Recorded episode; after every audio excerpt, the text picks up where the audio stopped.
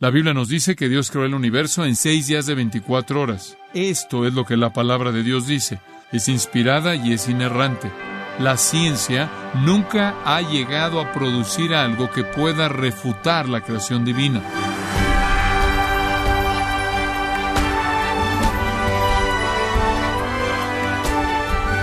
Gracias por acompañarnos a su programa, gracias a vosotros, con el pastor John MacArthur.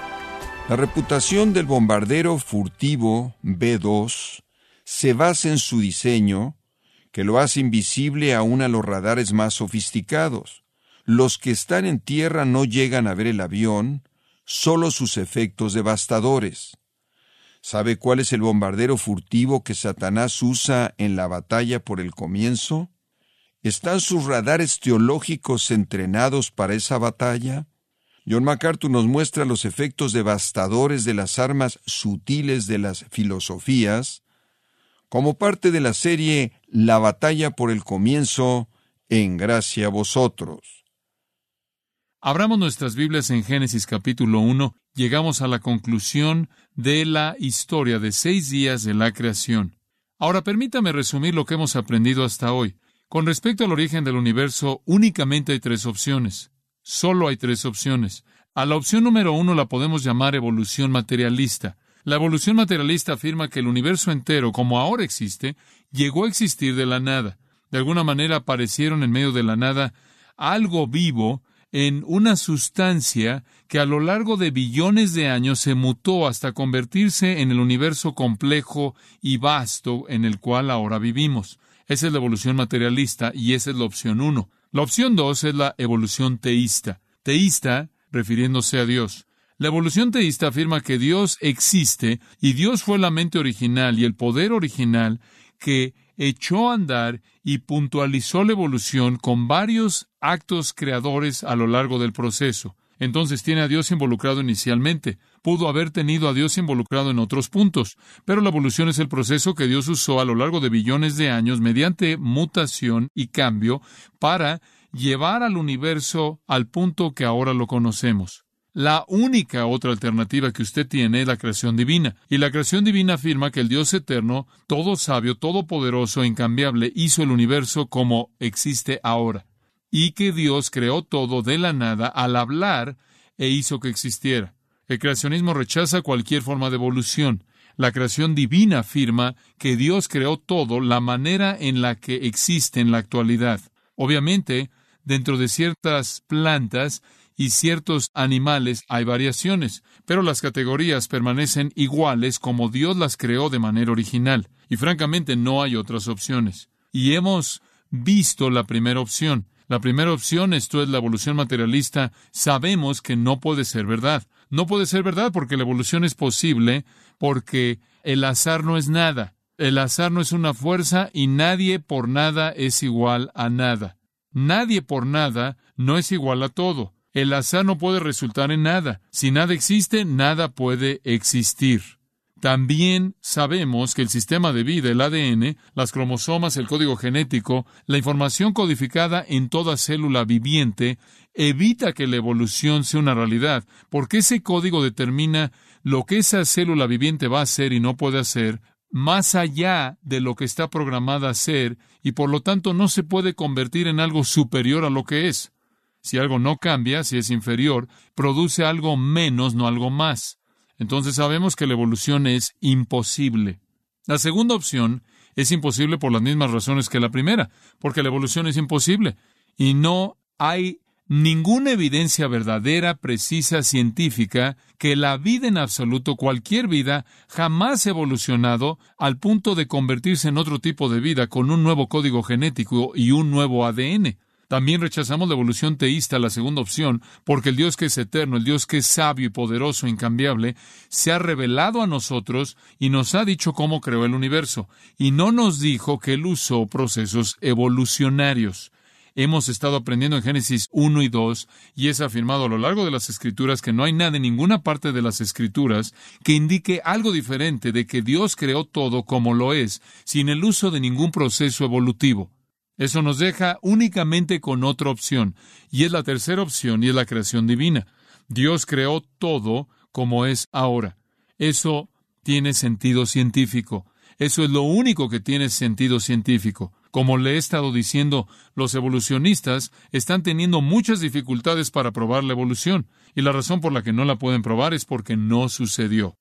¿Cómo llegó a existir el universo? Y el único registro preciso es el registro divinamente ordenado e inspirado aquí en Génesis 1. La Biblia nos dice que Dios creó el universo en seis días solares, seis días de 24 horas. Y las genealogías de Génesis, el rastreo de las generaciones del hombre, indican que el periodo de creación de seis días ocurrió probablemente de seis a siete mil años atrás. Eso es todo. Esto es lo que la Biblia dice y simplemente estoy resumiendo lo que ya aprendimos.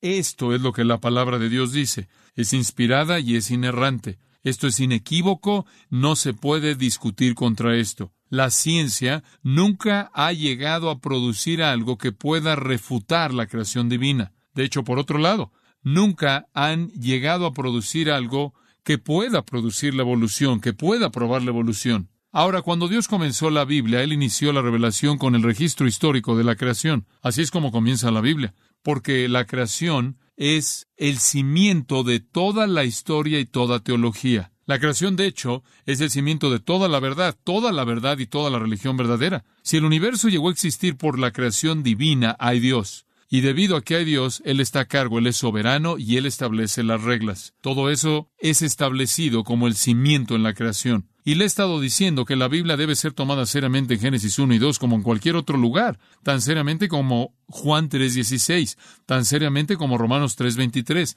tan seriamente como cualquier otra parte de las Escrituras.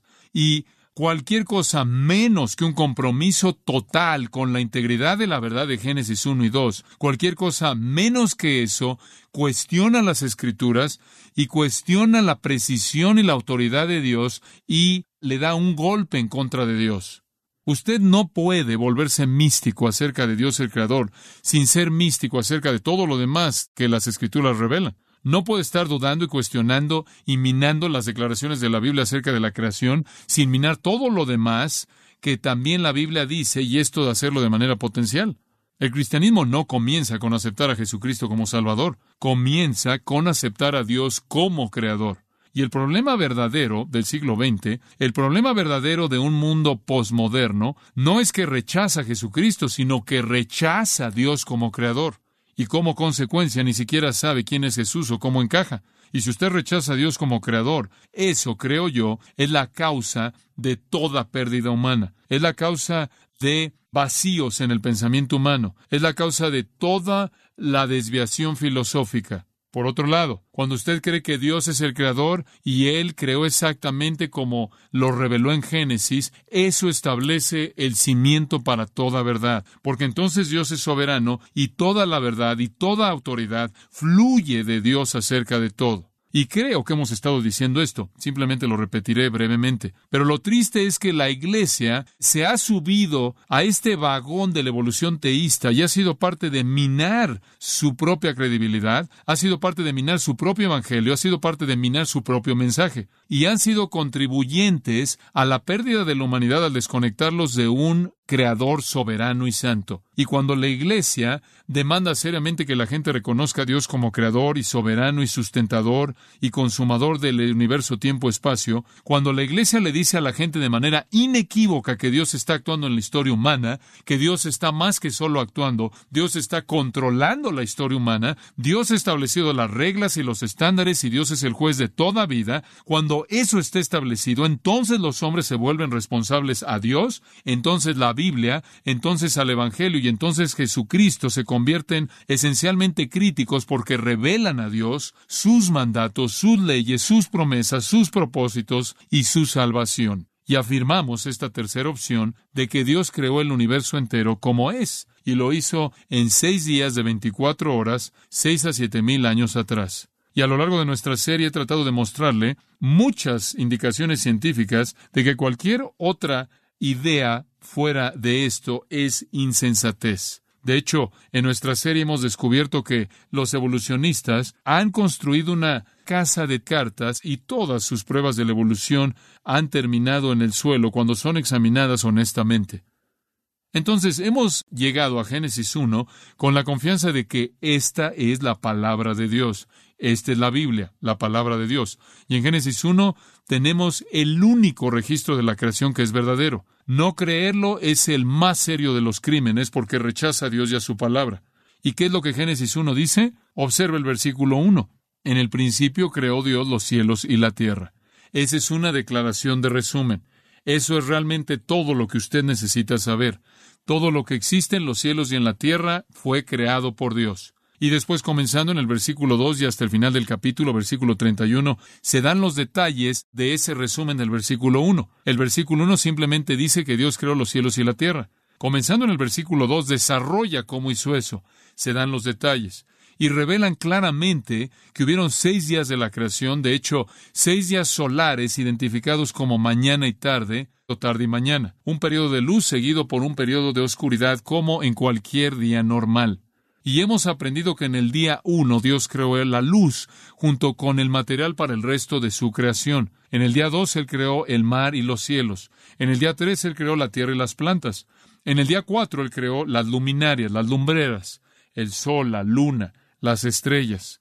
En el día cinco él creó las criaturas marinas y las aves de los cielos. Y en el día seis él creó los animales terrestres y al hombre. Y aquí es en donde nos encontramos. Pase al versículo 24. Este es el día seis. Y Dios dijo. Luego dijo Dios, produzca la tierra seres vivientes según su género, bestias y serpientes y animales de la tierra según su especie. Y fue así. E hizo Dios animales de la tierra según su género, y ganado según su género, y todo animal que se arrastra sobre la tierra según su especie. Y vio Dios que era bueno. Entonces dijo Dios, hagamos al hombre nuestra imagen, conforme a nuestra semejanza, y señoré en los peces del mar, en las aves de los cielos, en las bestias, en toda la tierra, y en todo animal que se arrastra sobre la tierra. Y creó Dios al hombre a su imagen, a imagen de Dios lo creó varón y hembra los creó. Y los bendijo Dios y les dijo, fructificad y multiplicaos, llenad la tierra y sojuzgadla, y señorad en los peces del mar, en las aves de los cielos, y en todas las bestias que se mueven sobre la tierra. Y dijo Dios, He aquí que os he dado toda planta que da semilla, que está sobre toda la tierra, y todo árbol en que hay fruto y que da semilla, os serán para comer y a toda bestia de la tierra, y a todas las aves de los cielos, y a todo lo que se arrastra sobre la tierra, en que hay vida, toda planta verde le será para comer. Y fue así. Y vio Dios todo lo que había hecho, y aquí que era bueno en gran manera. Y fue la tarde y la mañana el día sexto. Ahora, la última vez que vimos los versículos 24 y 25, hablamos de los animales terrestres, y los vimos, de acuerdo con esos versículos, divididos en tres categorías. Tanto el versículo 24 como el 25 mencionan esas tres categorías también, y el versículo 26 repite algunas de ellas. Está la categoría del ganado, o las bestias, los cuales dijimos que son los animales domésticos, animales que pueden ser domados. Están las serpientes, refiriéndose a cualquier cosa que vive, que está cerca del suelo, desde insectos a roedores y muchas otras cosas, reptiles y demás. Y están los animales de la tierra, que sin duda se refieren a los animales más grandes, no domesticados, de cuatro extremidades que caminan sobre la tierra. Dios entonces, al crear esos animales, colocó o dio los toques finales en el ambiente para el hombre. Y después llegamos a los versículos 26 y 27, y esto es lo que comenzamos a ver con cierto detalle la última vez. Entonces Dios dijo que todo estaba listo. El universo entero ha sido creado con el propósito de que el hombre viva en él y que vea la mano de Dios declarada a través de esto, a través del firmamento y a través de las bestias del campo, los cuales le van a dar gloria, como dijo el profeta Isaías. Dios creó un mundo entero, un ambiente entero, para que el hombre pudiera ver el genio creador maravilloso de la mente de Dios y Dios pudiera demostrar su belleza, su orden a través de todo el mundo creado y Dios pudiera proveer un ambiente el cual despliega su gloria. Y después para concluir, una vez que todo está preparado, la casa está hecho para el hombre. Versículo 26. Entonces dijo Dios, hagamos al hombre a nuestra imagen. Y aquí se nos presenta la corona de la creación, la cual es el hombre. Comenzando con esta declaración, hagamos al hombre. Detengámonos en ese punto. Hay cuatro características en la creación del hombre que se bosquejan aquí. Cuatro características. La primera es la más importante. Hagamos al hombre a nuestra imagen. Y después se dice, de manera inmediata, de otra manera, conforme a nuestra semejanza. Allí en el versículo 27, y creó Dios al hombre a su imagen. A imagen de Dios lo creó. Como si de alguna manera no hubiéramos entendido el punto que se repite cuatro veces. El hombre es hecho imagen de Dios. Se repite de nuevo en el capítulo 5, dice ahí en el versículo 1. El día en que creó Dios al hombre a semejanza de Dios lo hizo. Ahora, ¿qué significa ser hecho imagen de Dios? Significa que usted no es un animal. Significa que usted no es un animal más elevado. Significa que usted no evolucionó de un mono o de un orangutano o de cualquier otra cosa. Desde el principio el hombre fue creado siguiendo un patrón divino, hecho conforme un patrón divino, en lugar de hecho conforme únicamente un patrón terrenal, material. Y por cierto, Él es el único ser vivo en el universo de tiempo-espacio hecho conforme al patrón divino. El hombre es trascendente. La parte más pura del hombre no puede ser reducida a una fórmula química. La parte más genuina del hombre o más la esencia misma del hombre no puede ser vista en ADN, no puede ser encontrada en los cromosomas, no puede ser encontrada al diseccionar su cerebro, no puede encontrarse al abrir su corazón, no puede ser encontrada al estar analizando su sistema nervioso. Puede tomar todos los experimentos científicos que quiera sobre la anatomía de un ser humano y nunca va a descubrir la verdadera parte del hombre, la cual es la realidad intangible de que es un ser trascendente que no tiene componentes químicos. El hombre es distinto de cualquier otra criatura creada. En Eclesiastés capítulo 3, versículo 1, se hace una asombrosa declaración. Todo lo hizo, hablando de Dios, hermoso en su tiempo, y ha puesto eternidad en el corazón de ellos. Qué gran declaración. Él ha puesto eternidad en el corazón de ellos. Esto es en el corazón de los hombres. Eso solo es verdad del hombre. Ahí en el versículo 21 de Eclesiastés 3. ¿Quién sabe que el espíritu de los hijos de los hombres sube arriba y que el espíritu del animal desciende abajo a la tierra? El escritor está diciendo el hombre, su espíritu sube, el espíritu de cualquier otra criatura creada al morir desciende va al suelo, por así decirlo, deja de existir porque Dios ha puesto eternidad en nuestros corazones. Puedes quitar tu cuerpo y vamos a vivir para siempre. Entonces la imagen de Dios no está hablando de algún tipo de forma física. La imagen de Dios indica atributos que no se comparten en absoluto con los animales. Y el meollo que le di es personal. El hombre es una persona, tiene personalidad. Estos son sus distintivos. Tiene conciencia de sí mismo. Los animales son conscientes, pero no están conscientes de sí mismos. Están conscientes de su ambiente, reaccionan al ambiente, pero no saben que están reaccionando a su ambiente. Meramente es instintivo. Pero el hombre está consciente y reacciona a su ambiente y sabe cómo reaccionar porque reacciona de manera cognitiva. El hombre tiene razón en lugar de tener instinto. El hombre tiene la capacidad de pensar de manera abstracta.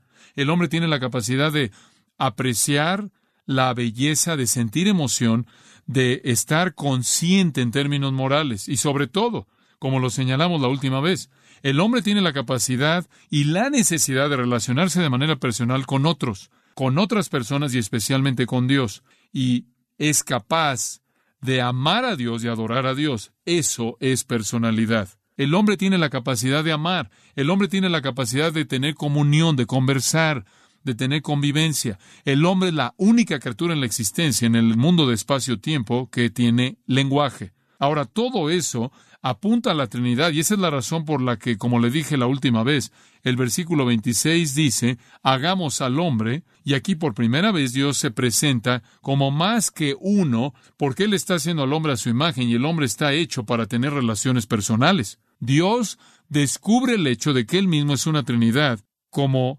bien sabemos, y lo desarrolla a lo largo del resto de las Escrituras, particularmente el Nuevo Testamento, de tal manera que Dios en las relaciones de la Trinidad establece el patrón para las relaciones del hombre. Ahora, eso, en cierta manera, es la esencia ontológica del hombre, la esencia ética del hombre. Él tiene la capacidad de conducirse moralmente. Él tiene la capacidad de ser santo y justo. Él tiene la capacidad de ser santificado. Él tiene la capacidad de obedecer a Dios. Él tiene la capacidad de recibir salvación eterna y divina. El hombre creado a imagen de Dios y ese es solo un repaso breve de lo que vimos la última vez, primordialmente indica personalidad y por lo tanto relaciones. Ahora veamos las tres características que quedan que se describen aquí del hombre. Número dos, el hombre no solo es hecho a imagen de Dios, el hombre es el rey de la tierra. Él es el rey de la tierra. Veamos esto en los versículos 26 y 28. En el versículo 26, después de decir, hagamos al hombre a nuestra imagen, conforme a nuestra semejanza. Dios dijo, y señoré, señoré. Y después Él pasa a describir todo, los peces del mar, las aves de los cielos, las bestias en toda la tierra, en todo animal que se arrastra sobre la tierra. Allí en el versículo 28 dice, a la mitad del versículo, fructificad y multiplicaos, llenad la tierra, y sojuzgadla, y señorad en los peces del mar, en las aves de los cielos y en todas las bestias que se mueven sobre la tierra. El hombre fue diseñado por Dios para ser el soberano del planeta, para ser el rey del planeta. Versículo 26. Señoré. Versículo 28. Sojuzgadle y señoread. El nombre, por cierto, en el versículo 26 es plural porque el hombre es un término colectivo. Esa es la razón por la que dice hagamos al hombre a nuestra imagen. Y después, señoré en plural, que ellos enseñoren. Es un nombre colectivo. El hombre como especie es creado a imagen de Dios conforme al patrón divino y se le da la responsabilidad de ser el soberano sobre la creación entera, la creación entera. Y después Dios regresa a lo largo de la secuencia. Usted recordará si regresa al día 5, vienen los peces, después vienen las aves, después vino el ganado, después vienen las cosas que se arrastran y después las bestias o las cosas vivientes mencionadas al final del versículo 28. Entonces la secuencia es repetida. Todas las formas más elevadas de vida creada, más allá de las plantas, las cuales serán mencionadas en un momento, están bajo el dominio soberano del hombre. Ahora esto involucra algo muy práctico. Vaya al capítulo 2, versículo 19. Y aquí se repite el mismo relato de la creación, pero se añaden algunos detalles. Jehová Dios formó pues de la tierra toda bestia del campo y toda ave de los cielos. Ya aprendimos eso. Esto simplemente está resumiendo y repitiendo. Y las trajo a Adán para que viese cómo las había de llamar. Y todo lo que Adán llamó a los animales vivientes, ese es su nombre. Y puso Adán nombre a toda bestia y ave de los cielos y a todo ganado del campo. Ahora, esa fue la primera responsabilidad que el hombre tuvo. Si iba a ser el soberano sobre la creación, él tenía que identificar la creación, él tenía que clasificar la creación, y lo hizo. Él tuvo la capacidad de ver las características de una criatura dada y darle un nombre apropiado, lo cual hizo. Una segunda responsabilidad que el hombre tuvo ahí atrás en el versículo 15, con respecto a la soberanía sobre la creación, capítulo 2, versículo 15. Tomó pues Jehová Dios al hombre, antes de esto, claro, creó Dios al hombre y lo puso en el huerto de Edén para que lo labrara y lo guardase. Ahora recuerde que todavía no hay maldición, no hay pecado, no hay caída, no hay muerte. Pero aquí, de alguna manera, se tenía que cuidar el huerto de Dios, como algunos teólogos lo han dicho. Necesitaba cuidar el huerto de Dios. No sabemos lo que eso significó, pero esta fue la responsabilidad del hombre, asegurarse de que el huerto de Dios fuera cultivado y floreciera. Ahora regrese al versículo 8 y veamos algo acerca de este huerto.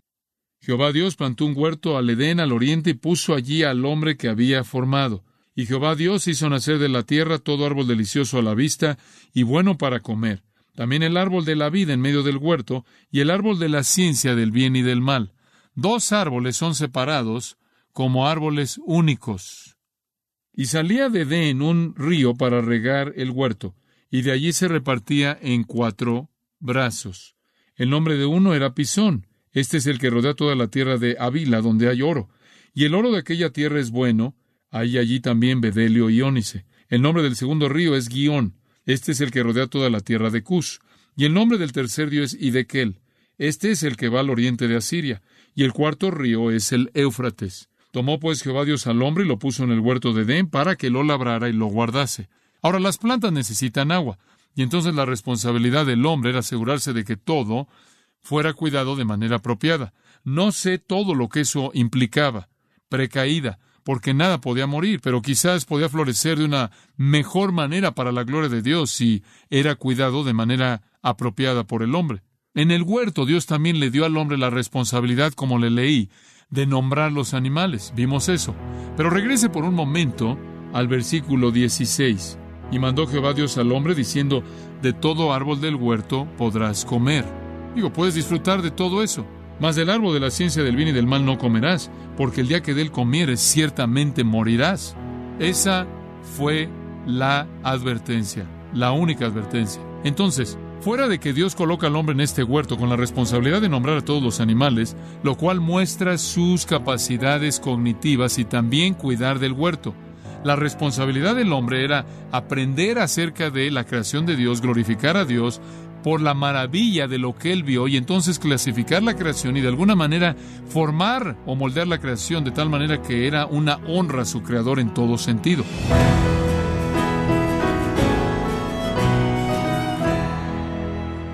Así del pastor John MacArthur continuando con su mirada al debate creación-evolución, parte de la serie La batalla por el comienzo, esta es una de las doce series más populares en la historia de este ministerio. Y estamos transmitiendo, estimado oyente, una serie cada mes como parte de nuestra celebración del 50 aniversario del ministerio de John MacArthur, aquí en Gracia a Vosotros. Estimado oyente, permítame compartirle otra carta que nos envió Guillermo Andrade de México, quien dice lo siguiente, Dios los bendiga, soy de Tamaulipas, México, y tengo unos años en el camino y la verdad al escuchar sus predicaciones me quedo sorprendido. Ustedes exponen la verdad conforme a la palabra. Muchas gracias a Guillermo Andrade de Tamaulipas, México, por estas breves líneas las cuales nos alientan, igual que la de otros oyentes, de cómo Dios está obrando en cada uno de ustedes, que es el objetivo y el fin de nuestro ministerio, a través de su palabra con gracia a vosotros. Si tiene alguna pregunta o desea conocer más de nuestro ministerio, como son todos los libros del pastor John MacArthur en español, o los sermones en CD, que también usted puede adquirir, Escríbanos y por favor mencione la estación de radio por medio de la cual usted nos escucha en gracia a vosotros. Es importante conocer no solo el país y ciudad de donde usted nos escucha, sino también la radio. Para quienes contactan nuestro ministerio por primera vez, pueden solicitar una copia del mensaje de promoción sin costo alguno, un mensaje por oyente únicamente. Si usted vive en los Estados Unidos o Puerto Rico, escríbanos a Gracia Vosotros, P.O. Box 4000, Panorama City, California 91412.